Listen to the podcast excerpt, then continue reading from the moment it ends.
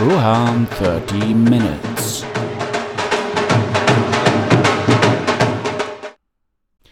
Hallo und herzlich willkommen. Mein Name ist Ruan und ihr hört heute die 13. Folge von Ruan 30 Minutes.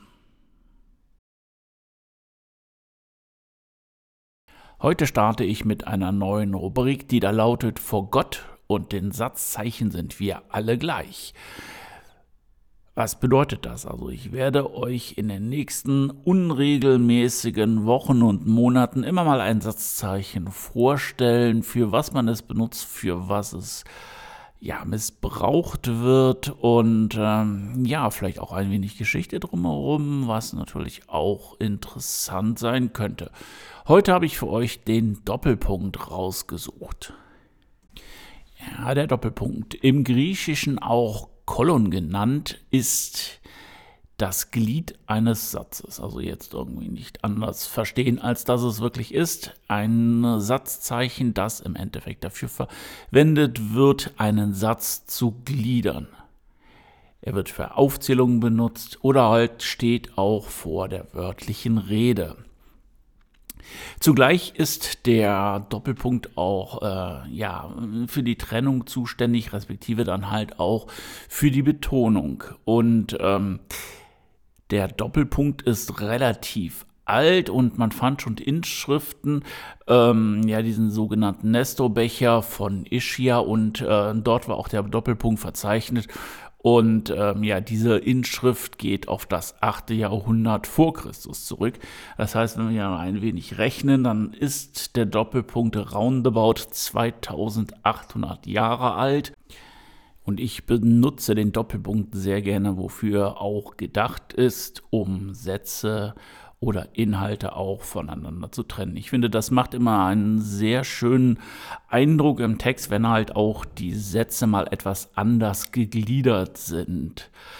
Ich habe dort oder in dem Zusammenhang mit dem Doppelpunkt auch mal ein Zitat gehört, der dann so ungefähr lautet, ein guter Text hat pro Seite einen Doppelpunkt.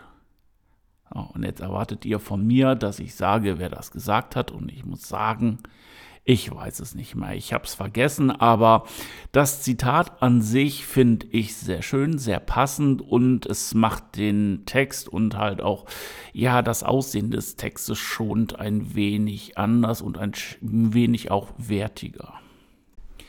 Und der Doppelpunkt hat auch in der letzten Zeit eine neue Aufgabe gefunden. Und zwar, wenn es darum geht, Texte zu gendern. Und wenn ihr ein wenig nachschaut in Wikipedia unter Doppelpunkt, findet ihr dann auch irgendwann einen Eintrag, der Gender-Doppelpunkt. Und zwar wird das dadurch, durch diesen Gender-Doppelpunkt, die maskuline Form äh, vermieden. Das heißt also, der Mitarbeiter oder die verkürzte Form von Mitarbeiterin slash minus innen oder in welcher Form auch das immer passiert. Das heißt also, gender ich mit Sternchen, gender ich mit einem Binnenstrich, einem Slash, was auch immer. Und es hat sich halt in der letzten Zeit eingebürgert, dass es dann, um bei dem Beispiel zu bleiben, Mitarbeiter Doppelpunkt innen heißt. Der Doppelpunkt soll dann symbolisieren, dass es sich um ein weibliches und um ein männliches Geschlecht handelt und um das dritte Geschlecht respektive das Geschlecht divers. Wohl, ich muss ganz ehrlich sagen, divers hört sich irgendwie recht komisch an. Ein, ein, ein seltsames Sammelbecken für keine Ahnung. Man hätte, denke ich mal, für diese Leute, die sich unter divers jetzt vereinigen müssen, ähm, anderes, andere Worte finden müssen, um dem Ganzen dann halt auch da gerechter zu werden. Aber gut, ähm, es ist nun mal halt so und der Doppelpunkt hat sich dann eingeschlichen, um genau diese Trennung und halt auch dieses dritte Geschlecht auch nochmal stärker zu symbolisieren.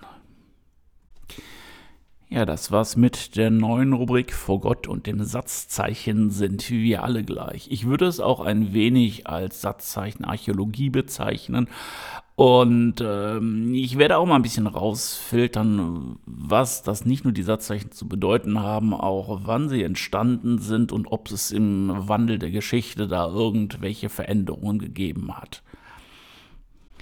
Und zum Abschluss des ersten Teils ein kleines Update. Mein äh, zukünftiges Buch ist jetzt fertig korrigiert. Ich habe auch die zwei Versionen, die heißt die korrigierte und die unkorrigierte Version zusammengefügt. Und jetzt geht es daran, das Exposé fertigzustellen und sich dann in das Becken der Literaturagenten zu begeben und schauen, was dann darum kommt, ob das Buch auf Interesse stößt oder ob ich im Endeffekt nachher damit den Self-Publishing-Weg gehen werde.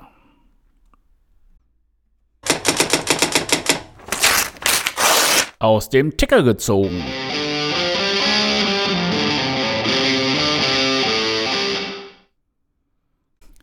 Die heutige Meldung, oder eher muss ich sagen, eigentlich wären es zwei Meldungen, aber da sich beides auf Amazon bezieht, habe ich es zusammengezogen und ähm, ja, es hat ja, ist ein bisschen was mit Literatur. Was heißt ein bisschen was mit Literatur zu tun? Es geht darum, dass Amazon zwei Bücher verfilmen möchte oder beziehungsweise als Serie herausbringen.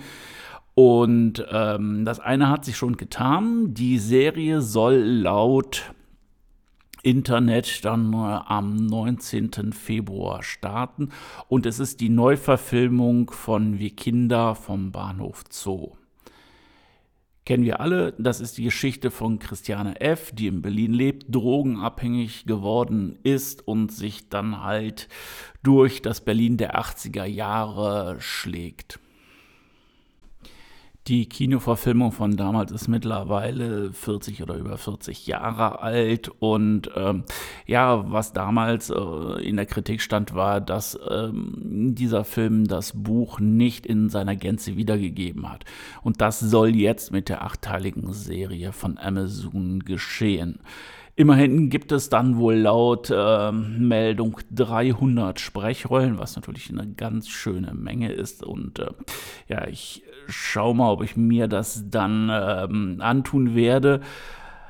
Ähm, ich, ich, weiß es nicht. Also ich kenne den Film und der hat natürlich durch äh, sein Alter eine sehr, sehr spezielle Stimmung und äh, ich weiß nicht, ob man diese Stimmung dann halt auch mit den neuen, äh, ja, verbesserten Bildauflösungen und sowas so einfangen kann und ja, diese Düsternis, die natürlich auch ein etwas schlechteres Filmmaterial ähm, mit sich bringt, ob das dann so transportiert werden kann.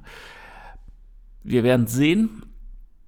Ich werde mir, sobald das bei Amazon läuft, angucken und ähm, ja, vielleicht, ähm, wenn es mir gefällt oder nicht gefällt oder missfällt, wie auch immer, werde ich hier nochmal kurz, ähm, ja, eine Stimmungslage abgeben.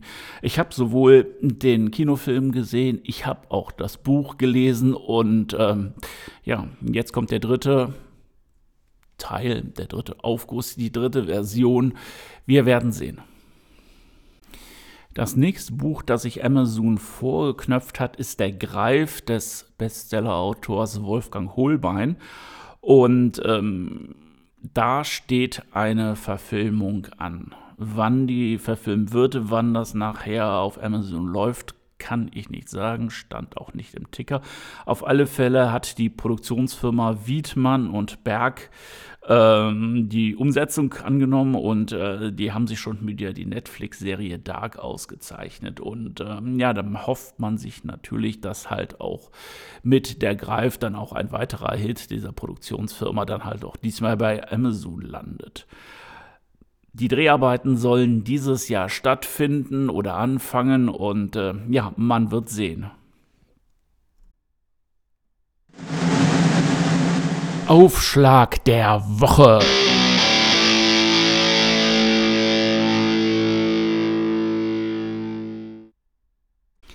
Beim Aufschlag der Woche krame ich immer in meiner Bibliothek und suche euch ein Buch heraus, aus dem ich euch den ersten Satz vorlese. Das hat genau diesen einen Grund, weil ich es selber als Schriftsteller faszinierend finde.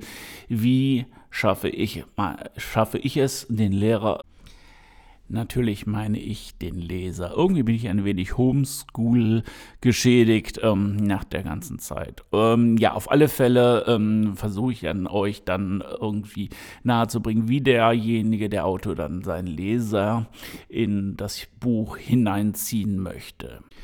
Heute hat es das Buch, das 2001 erschienen ist und auf den Titel hört, Herr Lehmann geschafft. Und Herr Lehmann wurde von Sven Regner geschrieben, den sicherlich sehr viele kennen als Musiker, Schriftsteller und Drehbuchautor.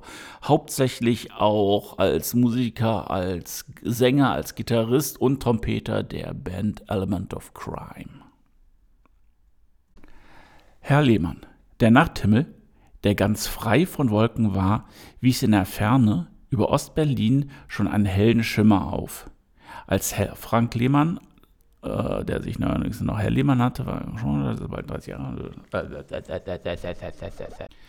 Herr Lehmann, der Nachthimmel, der ganz frei von Wolken war, wies in der Ferne über Ostberlin schon einen hellen Schimmer auf, als Frank Lehmann, den sie neuerdings nur noch Herr Lehmann nannten, weil sich herumgesprochen hatte, dass er bald 30 Jahre alt werden würde, quer über den Lausitzer Platz nach Hause ging. Vielleicht war 2001, wenn man 30 wurde, dann das neue irgendwo 20. Vielleicht ist es heute auch der 30. Geburtstag, der neue 15. Und ähm, ja, man durchlebt vielleicht nochmal die picklige Pubertät. Aber ich finde schon, dass man, äh, wenn man ein bisschen älter wird, auch älter als 30, immer noch fresh bleiben sollte. Ja, und das war's wieder für heute. Round 30 Minutes hat heute die 13. Folge hinter sich gebracht und äh, wenn es euch gefallen hat, dann würde ich mich über ein Abo freuen und wenn es euch auch richtig gefallen hat, dann erzählt euren Freunden, euren Liebsten, euren Oma, Opa, eurem Hund davon und äh, tragt es einfach in die Welt hinaus. In dem Sinne eine schöne Restwoche und bis nächsten Donnerstag. Ahoi, euer Rohan.